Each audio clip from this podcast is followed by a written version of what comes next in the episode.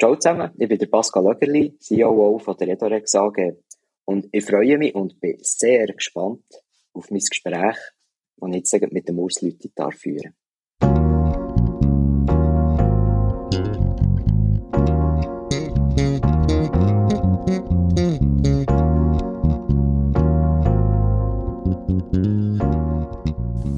Leadership made simple. Leadership-Erkenntnis aus der Praxis für Praxis. Mein Name ist Urs Lüthi.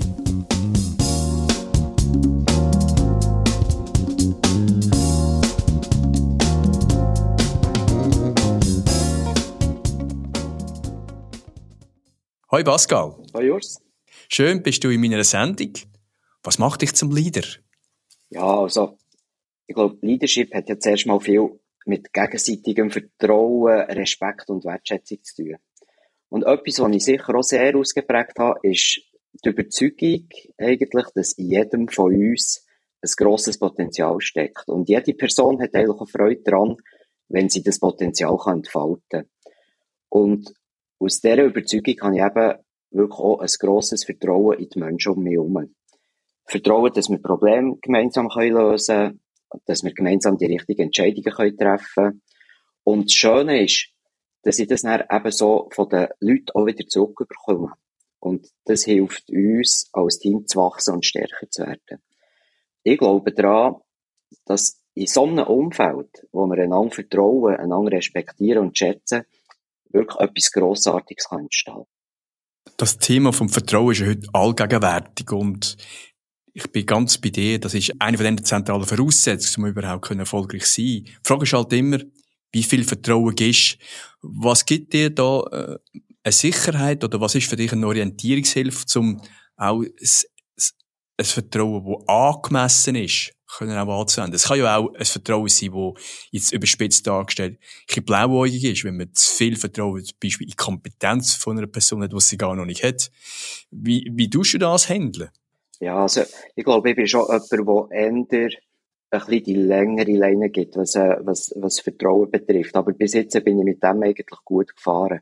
Was ich schaue, ist, ich probiere ja trotzdem eigentlich immer äh, eine Nähe zu den Leuten zu haben und, und sehr eng und sehr viel weißt, mit den Leuten zu reden und, und zusammen zu arbeiten. Und dort kann ich nachher das Ganze auch ein bisschen helfen mitsteuern, oder? Oder halt schauen, okay, wie viel Vertrauen ist angemessen oder wo ist Vertrauen nicht angemessen.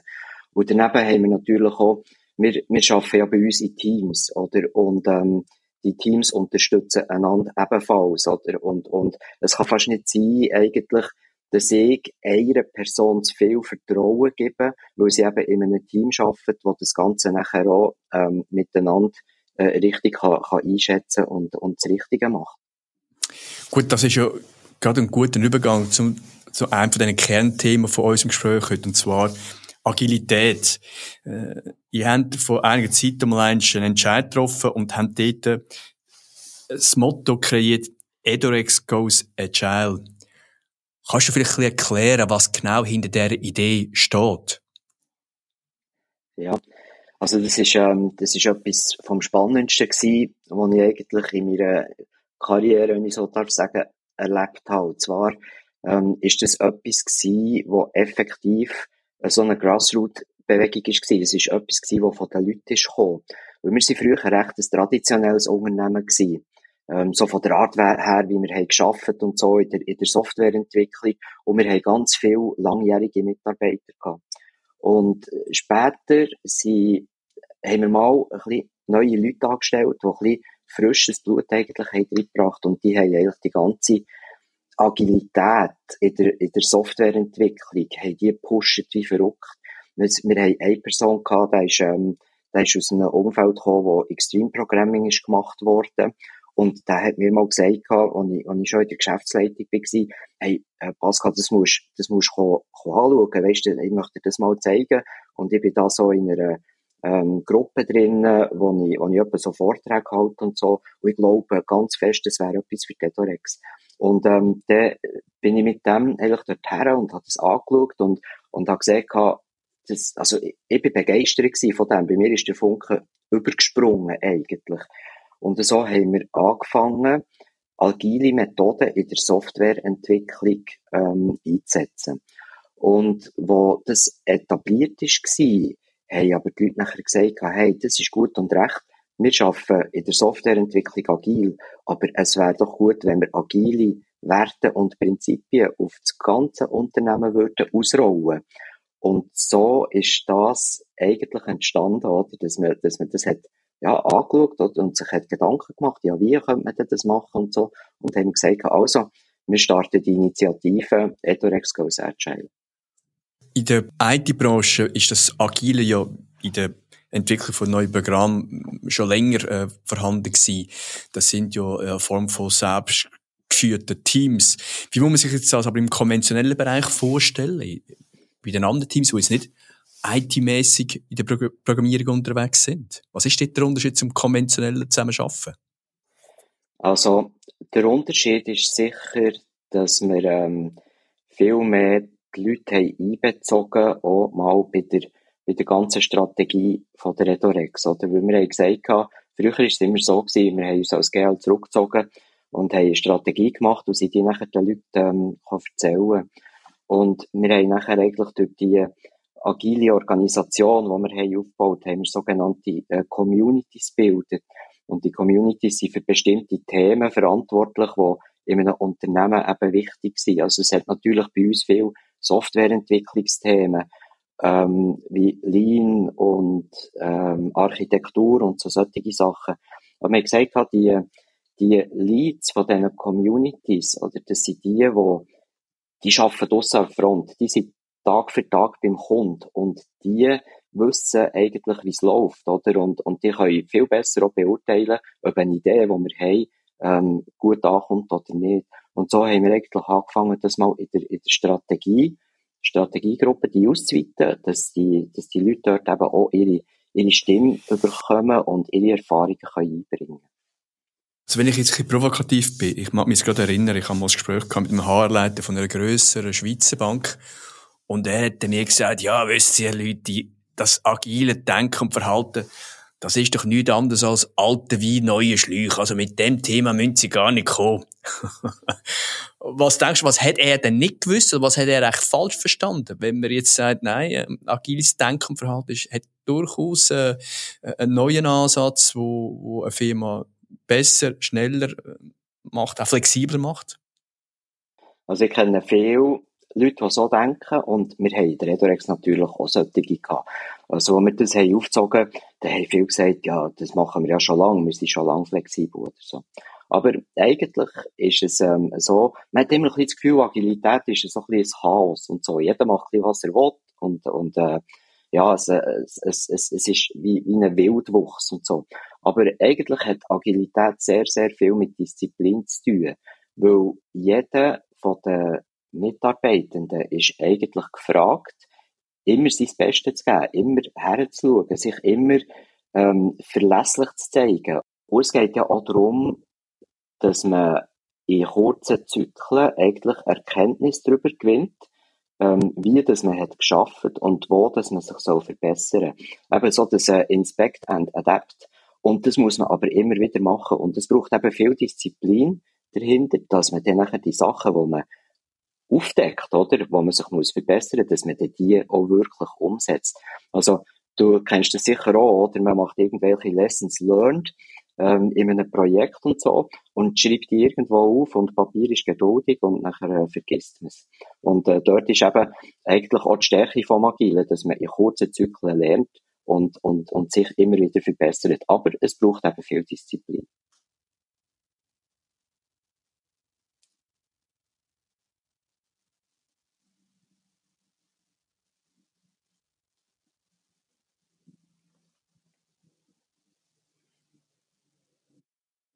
Anfreunden und möglicherweise dann auch eine andere Lösung gesucht hat, vielleicht auch einen Austritt.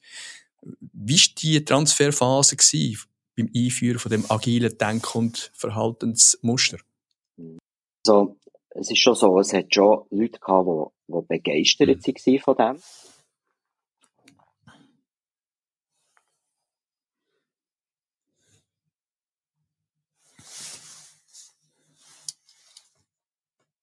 Passiert, oder? Aber ähm, wir haben halt mal gesagt, okay, wir haben so ein Experiment gemacht mit, einem, mit so einem fixen interdisziplinären Team, das selbst organisiert ist, haben geschaut, was bringt uns das für Vor- und Nachteile und haben das nachher ähm, ausgerollt auf die, auf, auf den Rest von Redorex. Und ähm, haben probiert, eigentlich bei dem Ausrollen den Leuten das auch aufzuzeigen, was wir, was wir für, äh, für Erfahrungen haben gemacht. Aber natürlich sind Teil ähm, nicht unbedingt begeistert von dem, oder? Aber wichtig ist, glaube ich, nachher auch gewesen, dass man es durch das Leben, oder, und erlebbar machen vom Ganzen auch hat können aufzeigen, dass es eben etwas, etwas Positives ist und äh, dass, es, dass es eine gute Entwicklung bringt.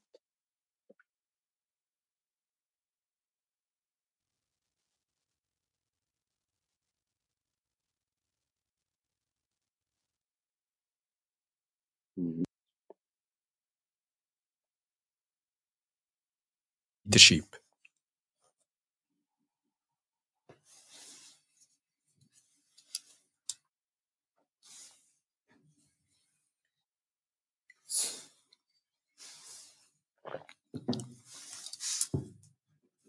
Also es ist, ich sag mal, es ist nicht unbedingt ein Müssen, aber es ist halt trotzdem jede Person gefragt, in einem gewissen Bereich auch Leadership zu übernehmen, oder? Und im, im agilen Leadership, denke ich es ist halt viel mehr ein Miteinander und es, es ist nicht einfach, ähm, Pascal, du bist jetzt der Leader und du musst schauen, dass es, ähm, dass es hier gut läuft oder so, sondern es ist mehr das Gemeinsame, oder? Und wir sagen, komm, wir übernehmen zusammen Verantwortung für das, was wir machen.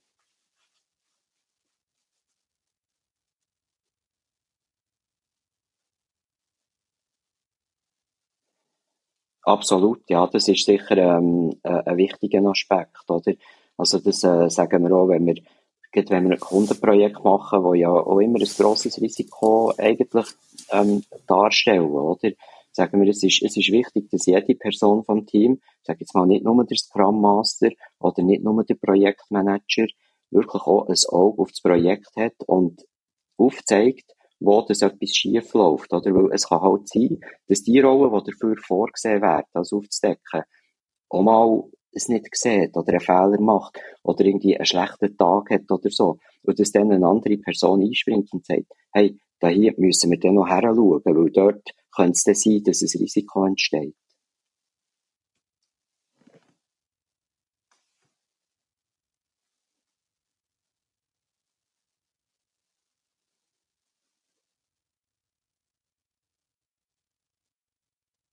Mhm. Und was man mit dem hat, will er eigentlich erreichen?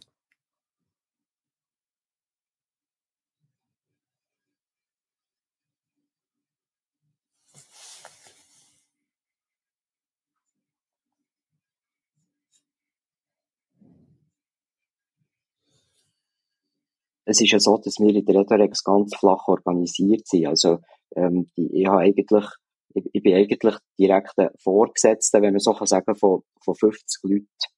Und ähm, wir haben eigentlich mit diesen mit diesen Team-Feedback-Runden, oder, haben wir ähm, wollen erreichen, dass viel mehr von der Entwicklung eigentlich in den Teams selber passiert, oder, dass sich Teams ähm, hinterfragen, dass sie aufdecken, okay, äh, was machen wir gut, was machen wir weniger gut, wo können wir uns verbessern und dass sie und dass sie die Verbesserungen nachher umsetzen. Später ist nachher dort auch noch dazu gekommen, dass man ähm, innerhalb vom Team eben jeder jedem ein persönliches Feedback gibt.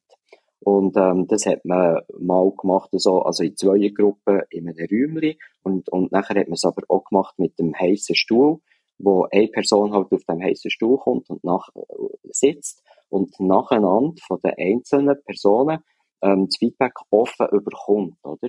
Und aus diesen ähm, persönlichen Feedbacks, oder, dort kommt auch wieder Entwicklungspotenzial für die Person raus. Und, äh, und die Person kann nachher auch wieder äh, vielleicht aus dem muss eben persönliche Ziele für sich selber ableiten.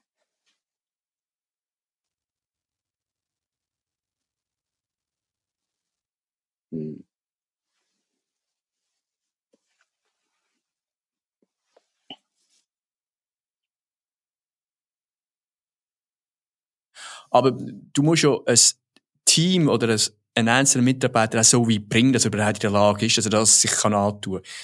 Kannst du vielleicht noch schildern, was hat das für Vorarbeiten gebraucht? Ich glaube nicht, dass du mit dem Gedanken, wie es mit dem heißen Stuhl, den du erklärt hast, äh, von, von heute auf morgen einfach so können starten. Was sind so vorangehende Arbeiten gewesen, dass man überhaupt in der Lage war, ist, die Vertrauensbasis zu erreichen, dass das so kann umgesetzt werden Also ja, wir haben sicher vorgängig viel über eine Feedback-Kultur geredet und haben ja so eine Feedback-Kultur-Karte mal für Dedorex mhm. erstellt.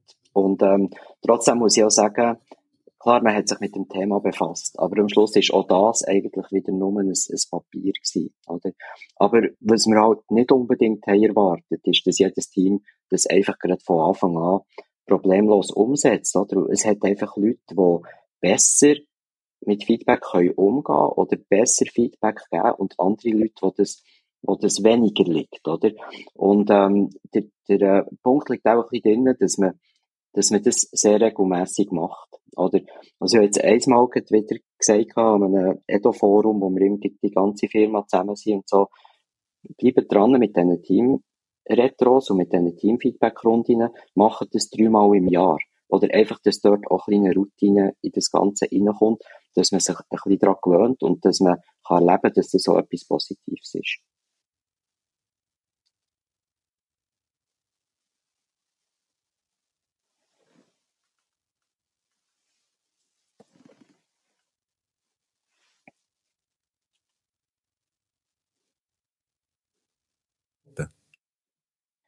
Ja, also ähm, es ist schon so, dass man also, ja, es sind so die üblichen Regeln, die man natürlich hat beim, beim Feedback geben, oder? Dass man nicht sagt, ja, du tust immer das, sondern, ähm, dass man aus, aus der eigenen Sichtweise sagt, schau, ich finde, wenn, ähm, wenn das und das passiert, dann, oder wenn du das sagst, dann passiert in mir das, oder dann spüre ich das. Und ich möchte dir das zeigen, aufzeigen, so wie eine äh, einen Spiegel vor dran haben, was das in mir passiert, wenn du, wenn du so reagierst oder, oder so handelst, oder?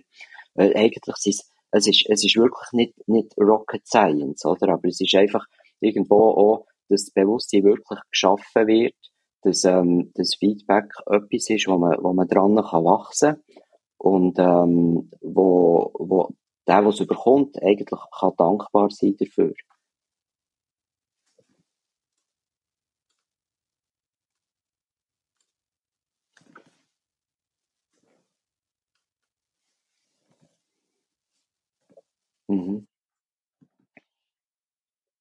Genau.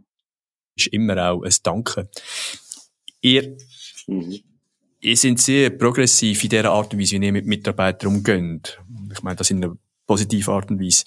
Was sind denn eure allgemeinen Führungsgrundsätze? Ihr habt ja auch allgemeine Führungsgrundsätze. Äh, kannst du uns da noch ein einen Einblick geben, was dort bei euch zu oberst steht? Ja, also eigentlich ähm, ist sicher auch eben das Vertrauen ist, ist etwas, was sehr wichtig ist.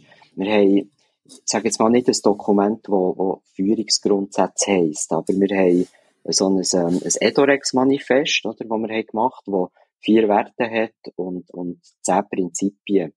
Und die, das wollen wir einfach leben, oder? Also, ähm, eben, und, und auch genau in diesen Prinzipien ist natürlich auch wir wollen Verantwortung übernehmen, wir wollen Ziele erreichen, wir wollen neugierig sein und wir wollen offen miteinander kommunizieren und so solche Sachen, oder? Und das ist, das ist mehr so ein bisschen unser, eben, unser Manifest und nicht, nicht unbedingt Führungsgrundsätze, so.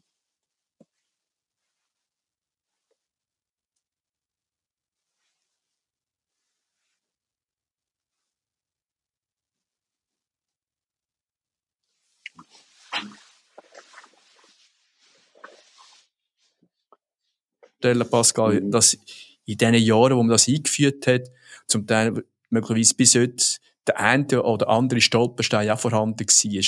Was sind so die grössten Herausforderungen gewesen, äh, bis die Idee so, sagen wir zum Beispiel bis zum heutigen Stand haben können entwickeln von dieser agilen Denk- und Verhaltensweise? Also etwas, was äh, recht schwierig ist, war, ist so ein bisschen die Bildung von diesen, von diesen fixen Teams, oder? Weil wir haben wir haben das mal gemacht, eben mit dem Gedanken, ein fixes Team ist sehr langfristig zusammen, ist aufeinander eingespielt und kann durch das ähm, sehr äh, äh, produktiv sein oder? Und, und eine gute Leistung bringen. Und wir haben dann relativ häufig trotzdem an diesen Teams ein bisschen müssen umschrauben Oder weil wir irgendwie haben gesagt, okay, oder wir, wir haben gesehen, in, in, in diesem Team funktioniert etwas nicht. Und ähm, oder das Team ist zu klein oder das Team ist zu groß und jetzt müssen wir das auseinandernehmen oder wir müssen, wir müssen ähm, zwei Teams zusammenlegen und haben nachher auch wieder gesehen, dass das nicht gut geht. Und ich glaube, dort drinnen ist, ähm, ist, ist sehr viel gewesen, wo, äh, wo ich Schwierigkeiten gemacht hat und wo, und wo auch ein bisschen zur Unzufriedenheit zum Teil bei den Leuten hat geführt, oder? Weil sie haben gesagt, hey, wir haben immer von fixen Teams geredet und jetzt schieben die hier die Leute um. Oder? Und, und, ähm, und das wollen wir doch gar nicht. Und wir, und wir, wir sollten doch zusammen arbeiten. So. Das ist sicher einer von der, von der grössten ähm, Stolpersteine gewesen. Und das ist natürlich halt auch etwas, wo, wenn wir von fixen Teams reden, dann meinen die Leute auch fixe Teams, oder? Und wenn wir nachher Änderungen dran machen, dann sind sie nicht mehr fix und dann machen wir nicht mehr das, was wir davon geredet haben. Und, aber logischerweise kann das passieren. Es kann immer sein, dass sich vielleicht eine Person in einem Team auch nicht mehr wohlfühlt und wegen dem das Team möchte wechseln. Es kann sein, dass wir neue ähm, Mitarbeiterinnen anstellen und, ähm, und durch das, je nachdem, vielleicht auch wieder neue Teams müssen bilden, wo wir halt ähm, aus diesen Teams jemanden rausnehmen und, und ein neues Team mit den neuen Leuten machen. Und ähm, ja, das ist, das ist das, was halt immer ein bisschen, auch ein bisschen schwierig ist. Ähm, allgemein ist es, ähm, oder wenn, wenn wir, wenn wir unsere, äh, ähm, das, das Aufzeigen der Leute, was, was wir machen wollen, oder? Und nachher von dem abweichen, der, der kommt natürlich immer auch so ein bisschen etwas entgegen, wo, ja, wo, wo, wo ein bisschen unzufrieden ist.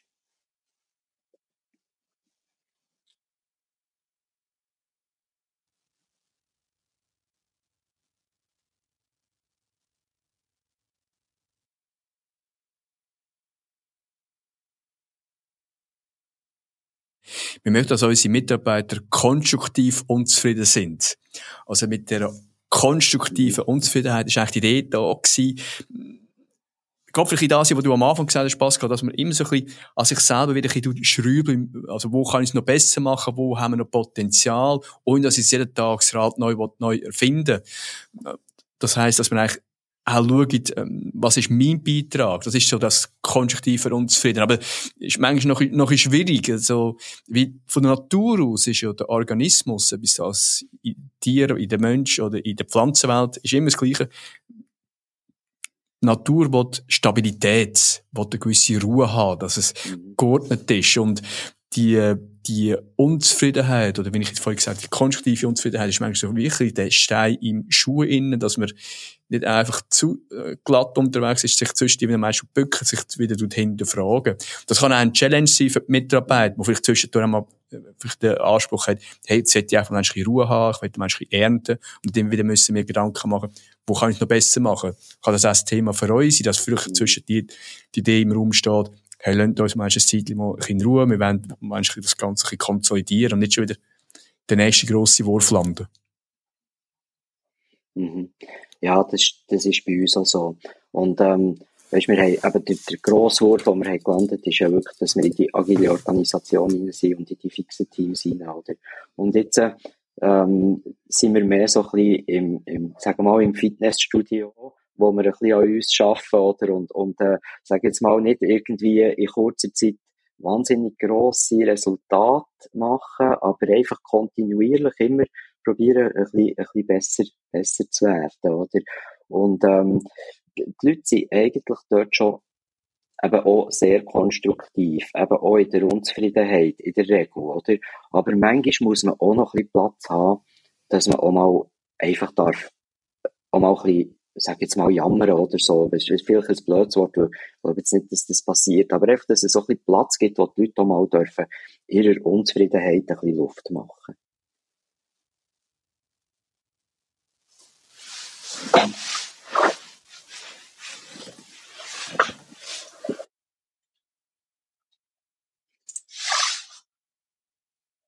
Lean Kaffee äh, oder Lean Coffee, mhm. wie es richtig heißt. Kannst du dazu vielleicht noch mhm. etwas sagen, Pascal? Mhm. Ja, das ist übrigens, ähm, das Lean Coffee ist übrigens für uns so richtig der Durchbruch gewesen, eigentlich in, in die Agilität. Wir haben vorher recht, ähm,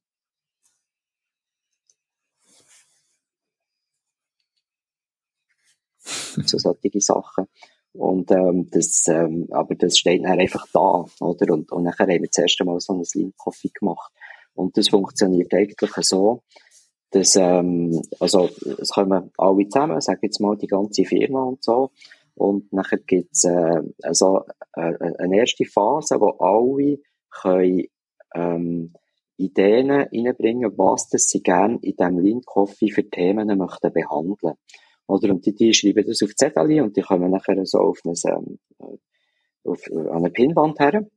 Und als zweiter Schritt ist es dann so, dass äh, jeder tut sein Zettel schnell pitchen, ganz kurz, oder? Was mhm. hat er damit gemeint? Und nachher wird gewotet, oder? Und, und jeder Mitarbeiter, jede Mitarbeiterin hat ähm, vielleicht drei Stimmen und kann für bestimmte Themen voten wo, wo sollen besprochen werden. Und nachher werden die Themen einfach in dieser Reihenfolge von den Votes werden ja. sie hergehängt. Also das, was am meisten Stimmen hat, zoberst und so. Und, ähm, und dann fängt man an, die Themen zu besprechen, oder? Und dann nimmst, ähm, dann nimmst du das erste Thema, ähm, und gibst ihm fünf Minuten Zeit, für das mal zu besprechen. Und dann kann sich natürlich jeder einbringen. Es, also, oder die Leute können ja diskutieren über das Thema. Was, was meinst du mhm. dazu? Oder wie ist das? Manchmal hat es so Themen, die einfach von, von der GL müssen beantwortet werden ja. oder so. Aber wenn die Diskussion läuft, oder? Und, und, äh, das, das wird timeret.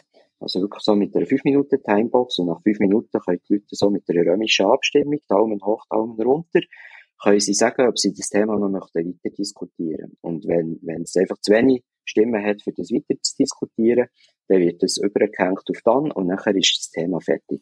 Was wir immer probieren, ist äh, natürlich, ähm, wenn es Sachen daraus raus hat gegeben, aus der Besprechung vom Thema, wo, wo im Nachhinein müssen bearbeitet werden, dass wir die Themen aufschreiben und nachher auch jemandem mhm. zuteilen. Und so geht man einfach die Themen durch und wenn, wenn eine Stunde vorbei ist oder so, wo man sich hat Zeit nehmen für das, dann ist sie vorbei. Und die Themen, die nicht bearbeitet wurden, die sind halt, ähm, die gehen halt. Aber die kann man beim nächsten Link-Coffee ja, wieder einbringen könnte man wieder einbringen und ähm, wir tun es aber eigentlich weg und sagen, wenn, wenn jemand das dann wieder einbringen will, weißt du, jetzt hat das Gefühl gehabt, das war mein Thema gewesen, und das mhm. wäre wichtig und so, dann wird es dann sowieso okay. wieder. Also ich finde die Idee eigentlich noch interessant. Jetzt, es menschelt ja immer ein bisschen. Also ich, manchmal ist ja nicht nur die Idee relevant, ob es da der Daumen U oder runter sondern vielleicht auch der, Schliessen kann man ja das nie, äh, ich weiß nicht, ob es so überhaupt ein Mittel gibt, dass man das äh, kann ja, neutralisieren, aber wir gehen dann mit Demos, also es gibt immer solche die informellen Führer, die ich habe, die vielleicht dort manchmal ihre Idee besser durchbringen können, als jemand, der vielleicht eher so am Rand ist und äh, sich nicht so laut bemerkbar macht. Wie du schaffst sicherstellen, dass Ideen von Leuten, die vielleicht eher so ein aus dem, aus dem Hintergrund agieren, tun, dass man die auch entsprechend in den Vordergrund bringen Also was ich auch schon gemacht habe, ist, im Anschluss an so einen Lean Coffee, oder, wo, wo, wo ich halt gemerkt dass zwei, zwei Leute das Thema haben reingebracht, das ihnen wahnsinnig wichtig war. Und es ist einfach nicht gewotet worden und ist nicht mhm. dran gekommen, oder? Dass ich halt im Anschluss äh, mit diesen mit diesen zwei zusammengehockt und habe gesagt, hey, was war eure Idee gewesen? Weil ich, ich, habe, ich habe die Idee gut gefunden eigentlich, ich finde mhm. es spannend und dass man sie so miteinander hat angeschaut und gesagt, ähm, wollen wir hier noch etwas machen ähm, für die Firma oder für, für die Idee oder so, oder, äh, oder lassen wir es sein. Und meistens ist es nachher aber auch so, dass man dann wirklich sagt, okay, komm, ähm, wir, wir geben dem Thema noch eine Chance, halt jetzt nicht über, über das Lean Coffee, aber einfach, ähm, vielleicht hat, hat man einfach zu wenig Zeit oder zu wenig Möglichkeit gehabt, die Leute im Lean Coffee bei dem Pitch, den man hat können machen, mhm. zu überzeugen. Und wir glauben aber daran, dass es auch okay. gut ist. Ja. Aber es gibt ja nie die perfekte Lösung. Ich glaube, wenn man dort entsprechend das gut beobachtet, kann man das zu einem grossen Teil abfangen. Ich will da etwas ganz anderes noch drin bringen. Du bist schon ein COO. Mhm. Mhm. Sehe ich oft so ein Modell, wo ein CEO vorhanden ist und ein COO. Äh, meine ganz trivial dargestellt. Der CEO sagt eigentlich so, in Abstimmung natürlich auch mit dem Verwaltungsrat, wo geht die Reise durch? Und der COO ist eigentlich der, der schaut, dass im Daily Business dass das auch so umgesetzt wird. Äh, aber oft sehe ich dann halt so die, die Überschneidungen, wo, wer macht jetzt was und wer ist jetzt wirklich, wenn, für was verantwortlich. Wie ist das in deinem Alltag, Pascal? Wie tust du mit dem CEO ähm, das handeln, damit das da die Überschneidungen eher äh, zum Randereignis oder gar nicht vorkommen? Hm. Also, auf einmal ist es schon so, dass ich meine Rolle als COO eigentlich ähm, gern sehr selbstständig wahrnehme und vielleicht bin ich manchmal schon ein bisschen schwierig, weil wir nicht so gerne la, la, la, reinreden oder in das, in das Thema. Aber auf der anderen Seite ist es, ist es auch so, dass bei uns der, der CEO, der Robert und ich, wir sind eigentlich wirklich sehr ein gutes Gespann und, und ähm, wir, wir reden auch viel miteinander. Oder ich gehe am, am, am Freitagmorgen vielleicht einfach mal so ein bisschen zu ihm ins Büro und dann tun wir einfach so ein bisschen über die wichtigen Sachen reden, tun, tun uns ein bisschen austauschen oder ein bisschen orientieren, was läuft und können zusammenstrecken und sagen, komm, was, was könnte man da machen? Und ähm, so ähm, habe ich eigentlich das Gefühl, sind wir, sind wir recht gut unterwegs und ganz allgemein als, als Geschäftsleitung. Ähm, also sind wir ein Team, oder? Und es ist nicht eigentlich so, dass der CEO wie über allem steht und, und bestimmt, sondern wir, wir agieren auch sehr stark als Team und wir, wir bezeichnen uns übrigens auch als eines der fixen Teams in der Region. Also ein Team bestehend aus dem COO und aus dem CEO, ist das so zu verstehen? Ja, plus der CFO und noch der, ähm, der, der für Marketing und New Business verantwortlich ist. Ja. Also wir sind ein, Vier, ein mhm. Vierer-Team. Also da sieht man schon, dass eines von der zentralen, was kann man sagen, Erfolgsrezepte, die wir haben, ist, es wird viel miteinander geredet. Ähm, also es gibt einen stetigen Austausch, einen, äh, einen hohen Grad an Kommunikation. Jetzt in der IT-Branche ist oft so, wir hätten oft auch mit Menschen zu tun, die eher so auf ihre Arbeit fixiert sind. So, ich wollte jetzt sagen Eigenbrötchen, das klingt ein bisschen, ein bisschen extrem. Also mhm. gerne vor sich hin arbeiten. Wie tust du denn das sicherstellen, dass auch die ähm, regelmäßig sich einbringen tun? Also nicht nur einfach dazu sitzen und mitlosen, sondern wirklich auch sich aktiv an so Gesprächen und so Austausch beteiligen? Dort ist es halt so, wie stark dass er das will und, und wie stark lieber nicht. Und dort habe ich das Gefühl, dass das kann man, von mir aus gesehen, sag jetzt mal, kann man das auch ein bisschen laufen. Weil eben, es ist nicht, es ist nicht jedem seine Stärke, ähm, an vorderster Front irgendwie, Ideen einzubringen und Leute davon zu überzeugen und so. Äh, wir haben von, von diesen stillen Schaffer und, ähm, und wenn, und sie, die müssen, also sie werden nicht gezwungen, oder, dass sie, äh, eben, dass sie sich ändern oder so. Dort setzen wir halt einfach auf die Stärke von den Leuten und, und probieren nicht unbedingt, ähm, dass sie müssen Sachen machen, die, die sie lieber nicht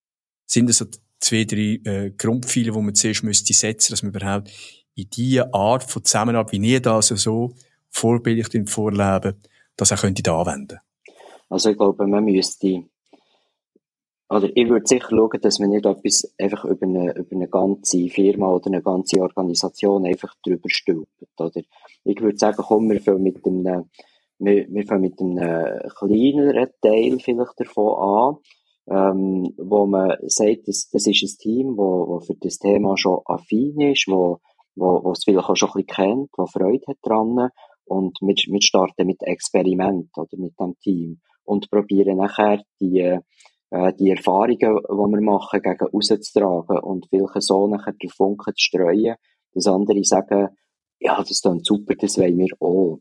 Oder was ich, was ich ein bisschen Mühe hätte, eben, ist, wenn man einfach etwas nimmt und sagt, jetzt, äh, irgendwie eine bestehende Form, wo, wo es ja verschiedene gibt, und einfach ähm, will drüber stülpen, wenn man die Kultur eigentlich gar nicht dafür hat, dass es, äh, dass es kann funktionieren kann.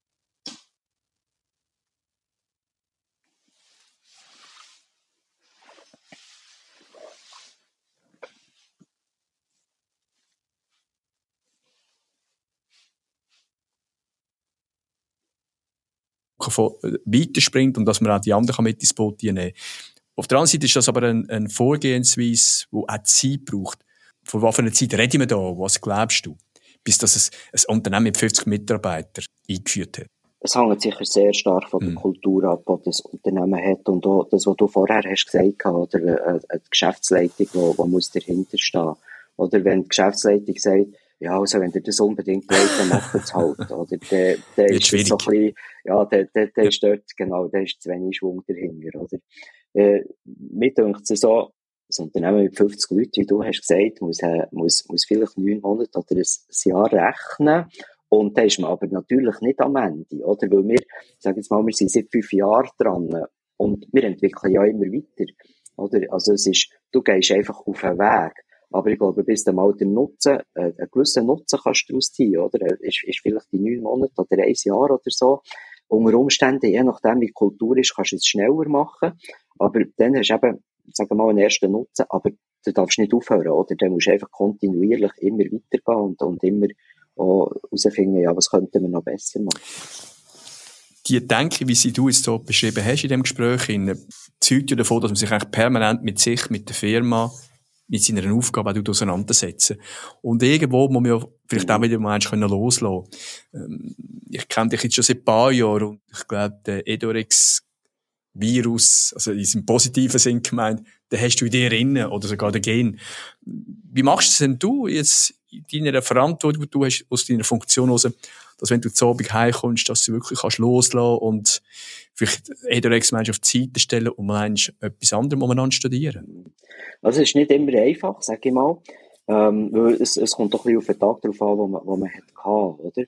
Aber, ähm, also, ist, was, was ich sicher auch nicht unbedingt mache, ist heimgehen und einfach abstellen. Also manchmal ähm, hocke ich am Abend nachher mit meiner Frau da und rede mit ihr sehr viel über die Themen oder so.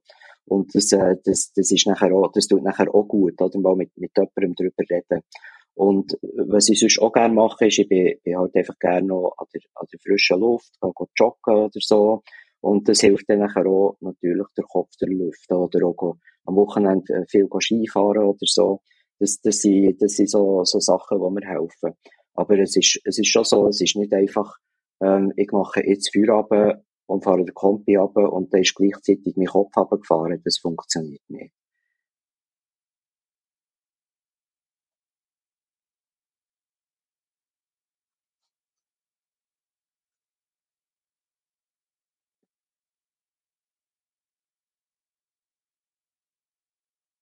Sondern ich kann das durchaus bis zu einem gewissen Grad am Mensch überlappend angehen. Und das kann sogar reinigend sein, wie du jetzt gesagt hast, mit deiner Frau über so Themen können reden, wo man sich einfach mal austauschen kann oder vielleicht einfach mal etwas mitteilen kann, ohne dass gerade sofort eine entsprechende Antwort muss kommen oder eine Lösung, sondern einfach mal können deponieren. Ähm, ich habe vielleicht noch eine persönliche Frage, Pascal. Ähm, ich habe in den Jahren, wo ich jetzt in der Beratung tätig bin, vielfach äh, Beobachtung gemacht, dass Menschen, die eine ähnliche Karriere durchlaufen haben wie du, dass die in ihrem Wesen eine Veränderung erfahren haben. Also man hat irgendwo als ein Fachkraft, als ein Spezialist angefangen und man ist die Karriereleiter immer weiter und weiter und hat Freude bekommen und mhm. hat gemerkt, hey, das ist etwas, was exklusiv ist, was speziell ist und irgendwann hat das, ich sage es vielleicht ein salopp, den Charakter verdorben. So im Sinn von, äh, ich bin wahrscheinlich schon einer von der Auserwählten und wir dann irgendwann anfangen schauen und okay. Ellbogen, ja, dass mir ja nichts passiert, dass ich die, die Flughöhe kann behalten äh, und ähm, mhm. ja, mit den entsprechenden äh, Konsequenzen daraus dann auch, dass man so ein Egoist geworden ist.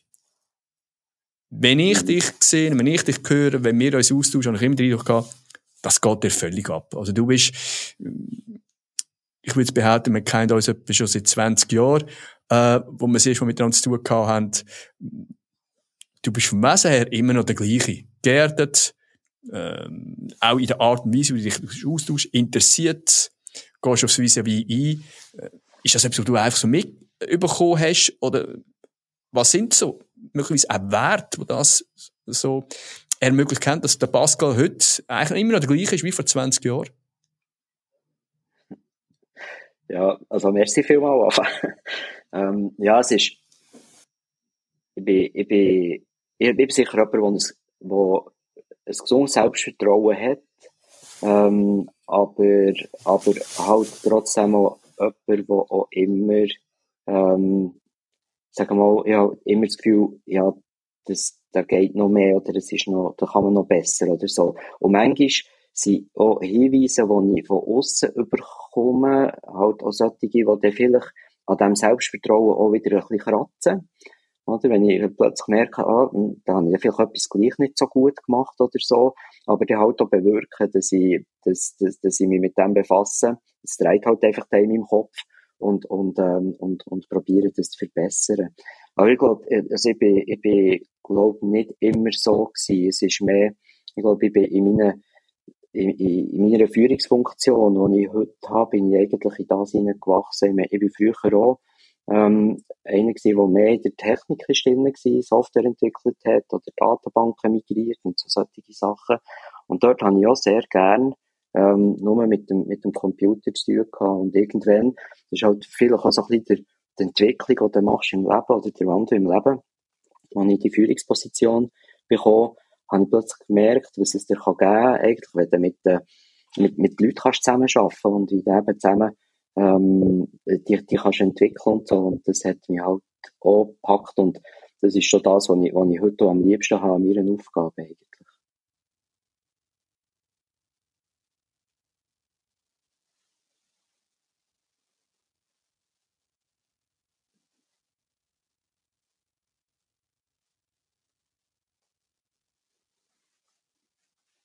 Unter Umständen auch gefährlich kann sein.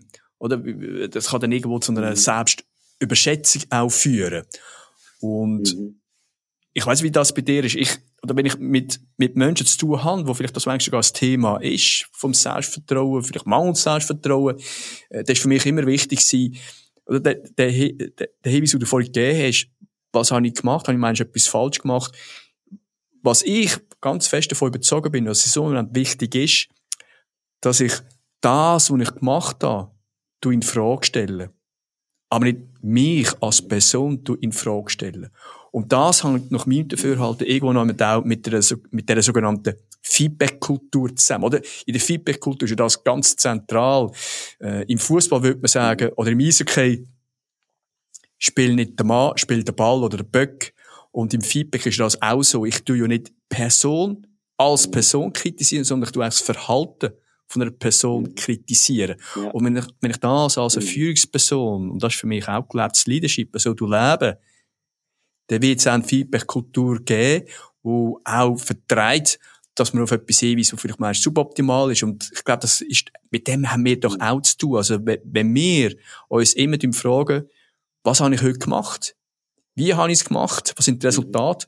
Und wo gibt es eventuell eine Möglichkeit, um das noch besser zu machen? Dann ist es einfach immer wichtig, ich tue das Verhalten analysieren und nicht mich als Person. Weil wenn ich mich als Person in Frage stelle, mhm. dann wird es kritisch. Wie siehst du das? Mhm. Ja. Ja, also da hast du absolut recht. Und ähm, weil, ich glaube, oder man, man ist ja selber immer ein bisschen der, der, der grösste mhm. Kritiker mhm. für sich selbst. Eine Kunst, dass man das kann machen oder dass man kann sagen, okay, ich habe jetzt etwas gemacht, wo ähm, wo, wo, wo vielleicht nicht so gut ist und so und, und wo ich noch richtig stellen aber wegen dem nicht das Gefühl bekommt, ähm, aber ich bin schlecht, oder? Äh, ich glaube, das ist, äh, das ist etwas sehr Wichtiges, was, was, was mir übrigens auch noch dabei hilft, ist auch das, ähm, das Feedback von den, von den Leuten in der Firma, oder, wo, ähm, wo wir das halt können sagen und äh, wo ich nachher sehe, okay, ähm, wenn wir miteinander kann reden oder was, was, ist, was ist es gewesen und wie können wir es äh, wie können wir es wieder verbessern oder so.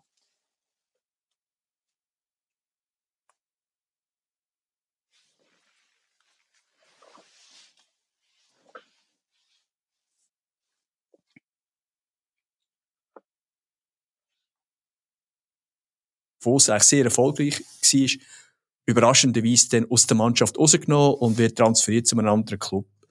Und ich habe das lange nicht verstanden gehabt, bis, bis dann gesehen oder vielleicht auch über Erklärungen, die ich dann gehört habe, verstanden habe, dass manchmal gibt es einfach eine Idee von einem Spiel, ein System von einer Mannschaft, wo jemand einbringen will, wo der entsprechende Spieler in seiner Art, wie er spielen tut, nicht trainiert passt. Das ist so mal vom Trainer her einfach zu kommunizieren. Der Spieler muss mit dem aber auch können umgehen, weil wenn ein Spieler, der von seinem Ansatz nicht in eine Mannschaft passt, in eine neue Mannschaft kommt, dann muss er praktisch wieder bei, bei Null anfangen, muss das können abstreifen und wieder seine volle Stärke drin bringen. Und dort, das ist für mich auch so ein Learning gewesen. Ein Spieler, der das versteht, der nicht sich als Spieler in Frage stellt, sondern einfach sein Verhalten, wo er weiss, das, das geht da nicht, der wird auch besser mit ihm können umgehen. Der wird auch eher in der Lage sein, aber in einem neuen Umfeld auch wieder einzubringen. Und das ist für mich auch so eine Erkenntnis gewesen. Du dich kritisieren, du dich hinterfragen, aber nicht du als Person, sondern dein Verhalten. Und dann, glaube ich, wird man auch stärker. Und ich glaube auch in der Führung, ähm, wirklich gemittete, selbstbewusste Führungspersonen, die die Stärke haben, die sind viel besser in der Lage, auf andere Ideen oder auf andere zuzugehen und vielleicht einmal einen anderen Weg einzugehen. Menschen, die in einer Führung sind, die eher unsicher sind, die, die meist nach sehr absolut auftreten, weil wenn es eine Diskussion gibt, könnte man ja merken oder spüren, dass die Person als Führungsperson unsicher ist und das will sie zulassen und tut das sogar zumachen. Also Führungspersonen, die eher flexibel sind, können manchmal als ja, wackel oder unsichere Personen wahrgenommen werden. Meine Erfahrung ist, ist eher das Gegenteil. Die haben eine innere Stärke, die es auch zulässt, auf andere Leute zuzugehen und auch andere Ideen mal können zu prüfen und nicht Angst haben, dass sie als Person nachher nicht mehr als qualifiziert angeschaut werden.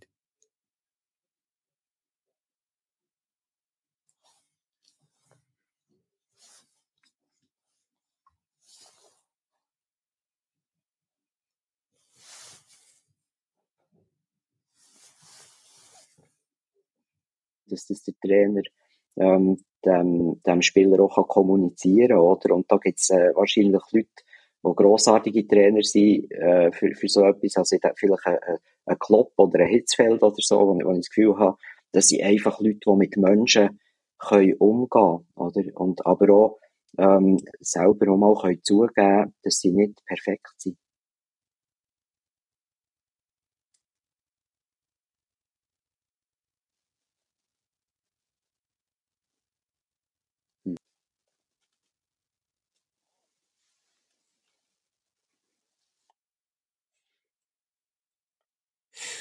Das würde ich gerne mitteilen.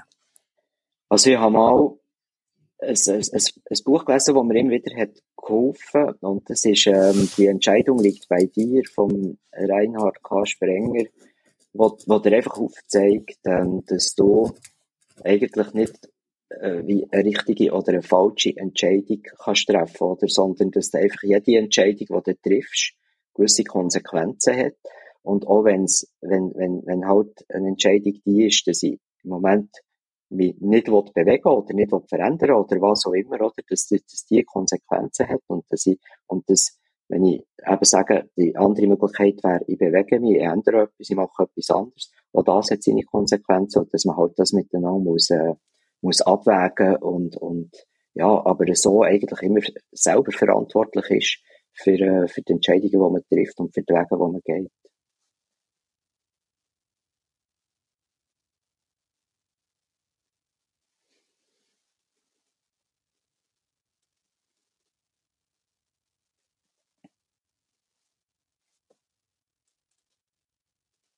Dem Fall angesprochen wird, das Übernehmen von Selbstverantwortung. Und wenn ich das noch präzisieren kann, ich glaube, das Entscheidende ist das eine, Konsequenzen das zweite.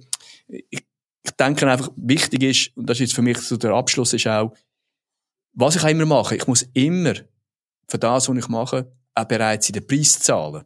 Und ich glaube, manchmal, das, das kommt noch zu kurz, oder? Das ist, ähm, ich meine, ich kann noch etwas nicht machen, und ich muss genauso den Preis zahlen. Das ist doch auch eine Form von Selbstverantwortung. Die Erkenntnis, ob ich etwas mache, wie ich es mache, oder ob ich es nicht mache, ich muss bereit sein, den Preis zu zahlen. Wunderbar. Pascal, lässig Ich danke dir vielmals für das sehr spannende Gespräch. Ich wünsche eine ganz gute Zeit und ich freue mich schon, wenn wir uns das nächste Mal persönlich wieder begegnen können. Mach's gut. Ciao, Pascal. Mhm. Merci, danke vielmals, Urs, merci auch.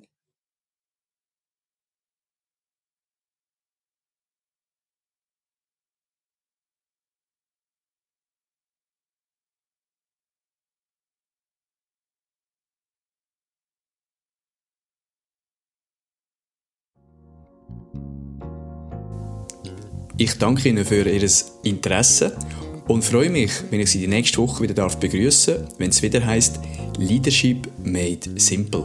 Leadership-Erkenntnis aus der Praxis für Praxis.